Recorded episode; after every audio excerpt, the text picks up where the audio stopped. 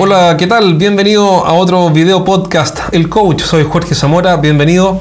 Quiero contarte que estoy entrevistando gente interesante todo el tiempo. Estoy entrevistando a eh, expertos en temas de ventas, en temas de negocios, en empresarios. Acabo de entrevistar a, Roberto Cami sobre cómo emprender en tiempos de crisis, alguien que ya ha enfrentado varias crisis y que sin duda tiene buenos consejos. Eh, entrevisté hace poco a un entrenador también de equipos de venta, Josu Lascos, un español, y voy a estar permanentemente haciéndolo, así que tienes que estar muy atento a la fanpage del podcast El Coach y eh, si quieres que te notifique por email cuando voy a hacer la próxima entrevista, suscríbete al boletín y así te voy a mandar un email diciéndote tal día a tal hora vamos a entrevistar a tal persona y vas a poder conectarte y participar. Y ahí está la gran gracia, es que puedes hacer preguntas y puedes eh, hacerle todas las preguntas que quieras al entrevistado. Es una oportunidad valiosa eh, porque siempre uno busca aprender con estas cosas y haciendo las preguntas vas a poder hacerlo, ¿ok?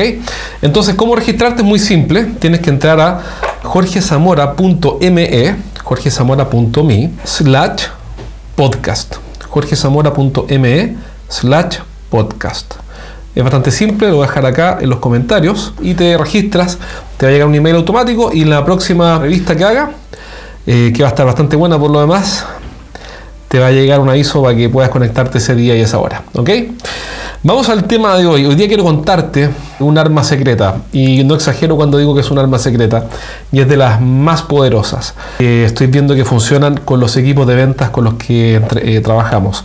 Hoy día estamos ayudando a varios equipos de venta del mundo industrial o business to business a que mejoren su desempeño entrenando a sus gerentes, que es básicamente el método que tenemos. Y el arma secreta que te quiero contar, que funciona increíble, a pesar de que es muy simple, eh, son los checklists. El 30 de octubre de 1935, si no me equivoco, en la fecha, eh, esta historia parte ahí, ocurrió un accidente.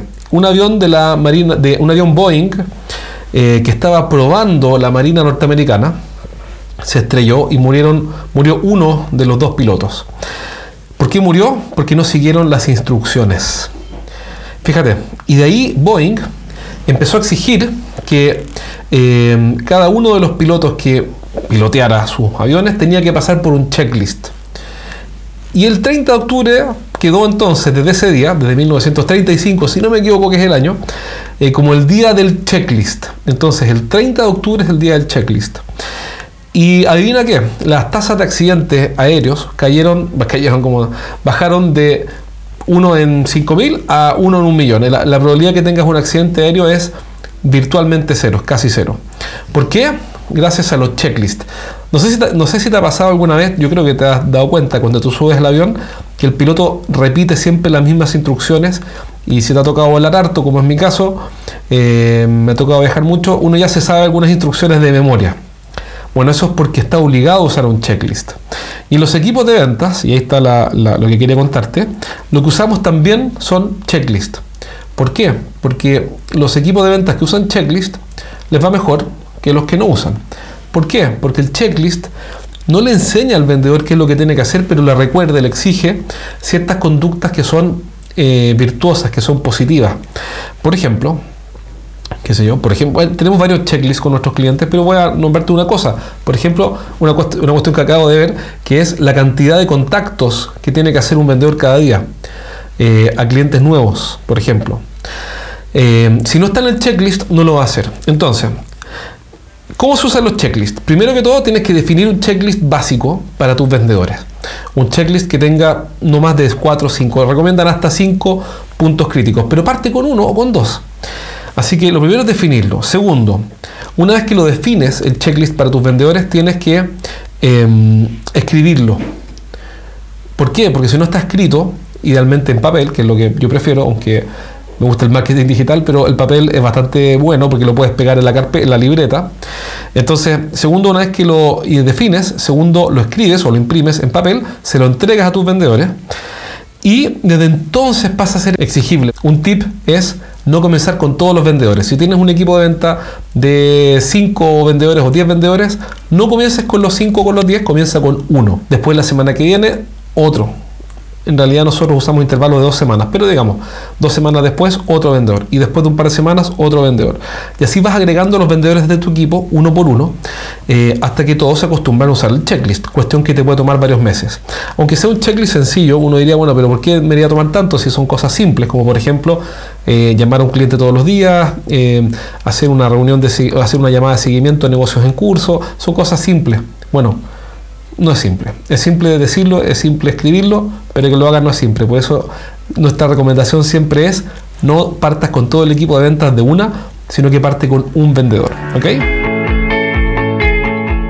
Si eres un empresario que dirige un equipo de ventas y quieres que tus ventas crezcan en medio de esta crisis, esta invitación es para ti. Voy a entrenarte personalmente cada semana en el nuevo programa de coaching que acabo de abrir. Te voy a ayudar en vivo a motivar y potenciar a tu equipo de ventas, atraer más clientes, vender por internet y mejorar la estrategia de crecimiento de tu negocio. Vamos a trabajar juntos en un programa de coaching que te dará resultados importantes antes de 90 días. Si estás interesado, envíame un correo a jorge.estrategiasdeventa.com con el título Información. ¿Cuándo usar estos checklists? Otra pregunta, ¿cuándo usarlos? Bueno, los checklists los usas en muchas ocasiones. Nosotros recomendamos por lo menos usarlas en visitas a clientes nuevos. Cuando visitamos un cliente nuevo, cuando el vendedor visita un cliente nuevo, hay cierta información mínima que tiene que levantar. Y esa información tiene que estar en un checklist porque si no, no la va a levantar, va a preguntar tres de cuatro cosas, va a preguntar eh, por el periodo de implementación y no va a preguntar por las fechas de adjudicación del proyecto, va a preguntar por... Em, eh, qué sé yo, por cómo tomar la decisión, pero no va a preguntar cuáles son los criterios para tomar la decisión. Entonces, es fundamental que en el checklist eh, esté ese detalle y lo use, por ejemplo, para visitas o videoconferencias, que sería equivalente a clientes nuevos.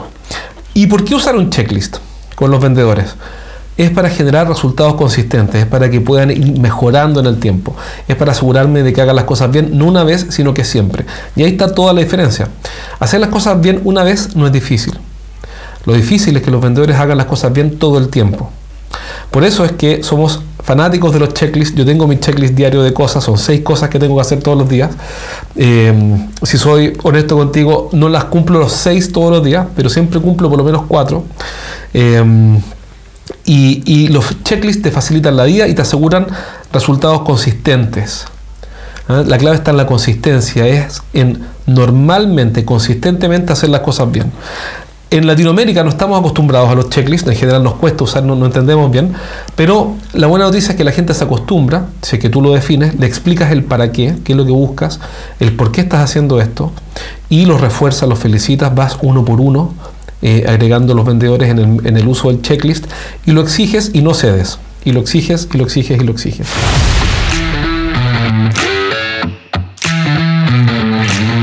Voy cerrando. Ya sabemos que el checklist es un arma poderosa que hace que a los vendedores les vaya mucho mejor, tengan mucho más éxito. Ya sabemos cómo usarlos por escrito, cómo implementarlos de a uno, cuándo usarlos con llamadas o videoconferencias con clientes o, entrevistas con clientes y por qué usarlos, que es para generar resultados consistentes y hacer las cosas bien, no solamente una vez, sino que muchas veces. Recuerda que si eres un gerente que dirige un equipo de ventas o eres un empresario que comenzó, un emprendedor que comenzó recién eh, su negocio ya estás creciendo, pero quieres crecer más todavía, es decir, no estás en la etapa del PowerPoint con el plan de negocio, sino que ya estás vendiendo y quieres crecer más todavía, entonces te invito a que conozcas más del programa de coaching que tengo de apoyo continuo, un programa de coaching para gerentes que dirigen áreas comerciales eh, y sobre el cual estoy están teniendo muy buenos resultados eh, nuestros clientes. ¿okay? Si te interesa que sea tu coach y te ayude semanalmente a que tu negocio mejore, bueno, mándame un correo a jorge.estrategiasdeventa.com y voy a estar feliz de ayudarte. Eso es todo por ahora. Cuídate, un abrazo y parte con tu checklist hoy día mismo. Chao, chao.